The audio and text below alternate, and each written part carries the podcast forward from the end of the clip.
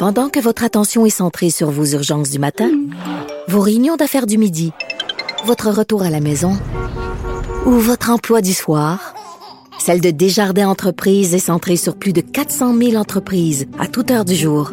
Grâce à notre connaissance des secteurs d'activité et à notre accompagnement spécialisé, nous aidons les entrepreneurs à relever chaque défi pour qu'ils puissent rester centrés sur ce qui compte, le développement de leur entreprise.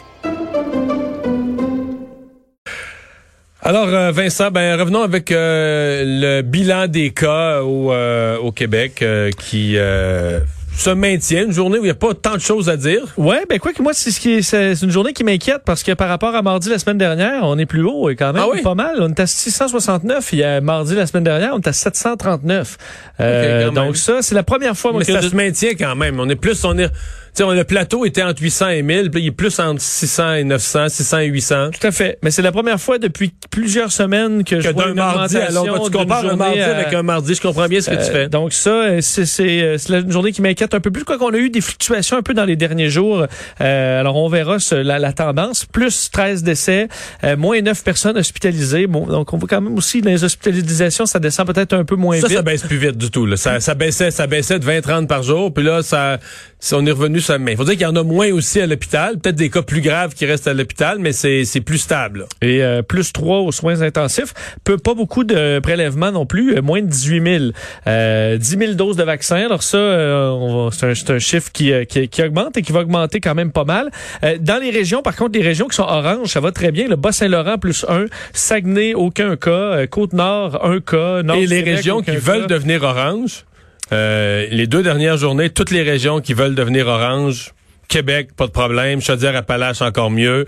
Euh, L'Estrie, ça va. L'Estrie avait eu des mauvaises journées un peu la semaine passée, mais en fin de semaine, ça a été très bon. Oui, ben, Québec, ils sont, écoute, c'est 24 cas, tout comme l'Outaouais. L'Outaouais, euh, donc. Non, mais euh, Québec, on peut plus. 24 cas à Québec, là, c'est. C'est vraiment pas beaucoup. C'est comme avec toi au Bas-Saint-Laurent, là. Tout à fait. Montréal, 360 et euh, les, les régions, là, Laval, Anaudière, Laurentide, Montérégie, toujours quand même assez élevé aujourd'hui entre 50 et 100 cas.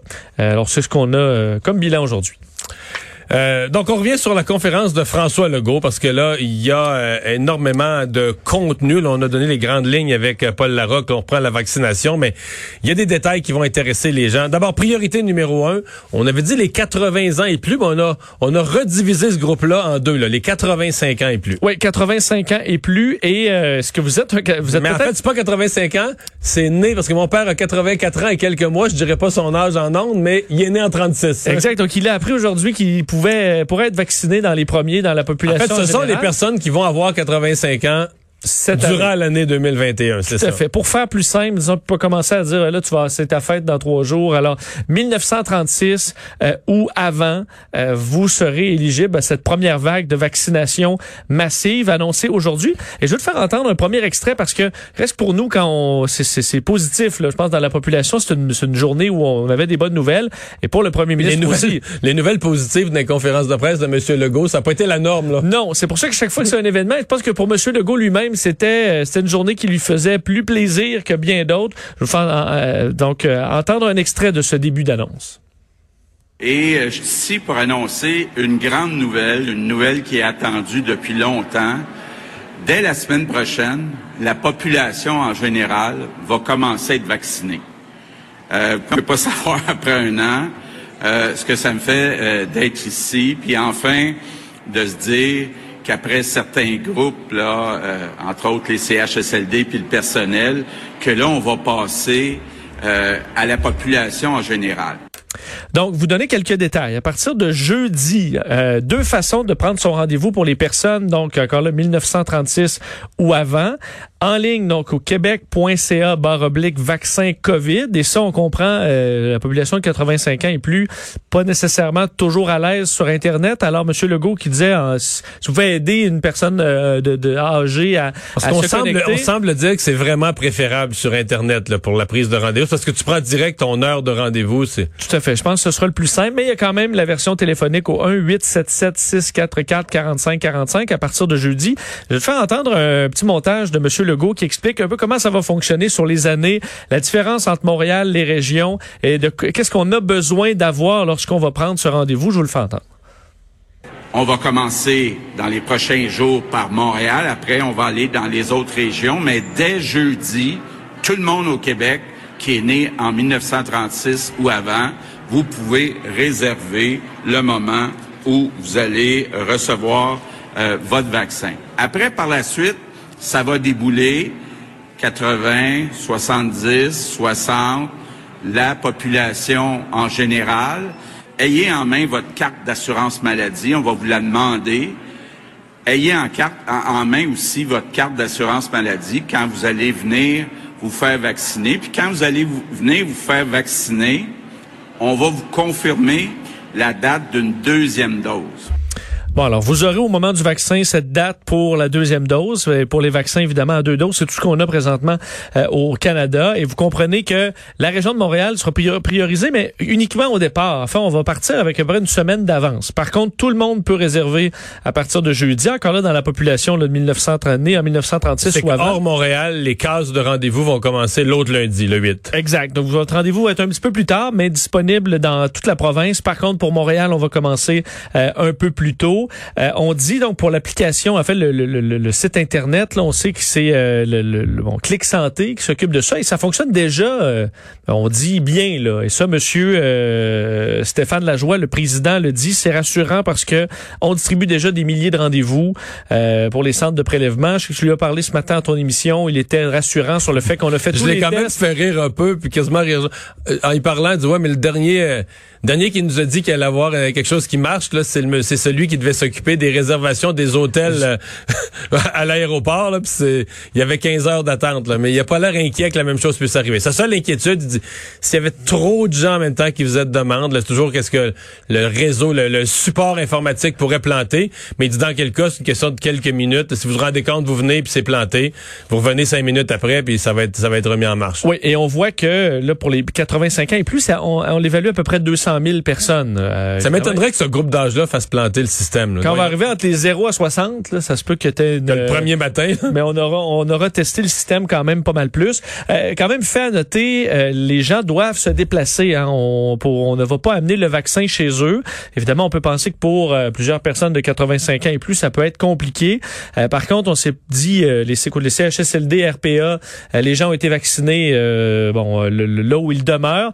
Et les 85 ans et plus restants ce sont des gens qui ont une, certaine capacité à se rendre. C'est du moins ce qu'on ce qu'on ce qu'on espère. Et pour ceux qui euh, ont aucune mobilité, on dit que c'est les CLSC vont organiser avec des, des, organismes. Il y a déjà des organismes qui font du transport de malades, etc. Donc on va essayer d'organiser ça. Sinon, euh, bon, dans les et, et juste pour compléter, je comprends que les conjoints âgés des gens, exemple un couple, monsieur à 85 ans, madame à 85 ans, puis le conjoint à 80 le conjoint pourrait être vacciné en même temps. Il va y aller les deux. Oui, ils vont pouvoir y aller les deux. C'est ce que dans les détails, là, parce que des fois il y a des affaires après la conférence de presse qui se précisent, et c'est ma c'est ma compréhension. Donc les couples qui vivent sous le même toit, là, sûr que ça évite de ça évite deux déplacements, ça évite deux déplacements, puis on on dit tant qu'à tant qu'à les faire retourner la semaine d'après. Là. Et euh, on devrait recevoir 100 000 doses de vaccins par semaine pour les quatre prochaines semaines. Et on souhaite que euh, après, parce que là, on va être en fin de trimestre, ça va être un bon test, là, parce que c'est que c'est en début de trimestre qu'on s'est fait un peu avoir au Canada, euh, parce qu'on nous a envoyé euh, nos, nos, commandes à la fin. Est-ce qu'au début du prochain trimestre, là, on aura des arrivées stables et prévisibles? Censé continuer à rentrer rondement. C'est ce qu'on souhaite. Et un mot sur la semaine de relâche qui, qui est revenue, entre autres, on rappelait là, aux gens de ne pas se rassembler pendant la semaine de relâche, euh, questionner encore sur les salles de spectacle et tout ça. On a dit que euh, après, la relâche. après la relâche, si la situation épidémiologique, évidemment, euh, le permet. On, a parlé de quoi? On a parlé des salles de spectacle, lieux de culte, entre autres, qui pourraient reprendre, qui pourraient rouvrir. Sport intérieur aussi, qui pourrait arriver. Et la question des variants, toujours un gros point d'interrogation.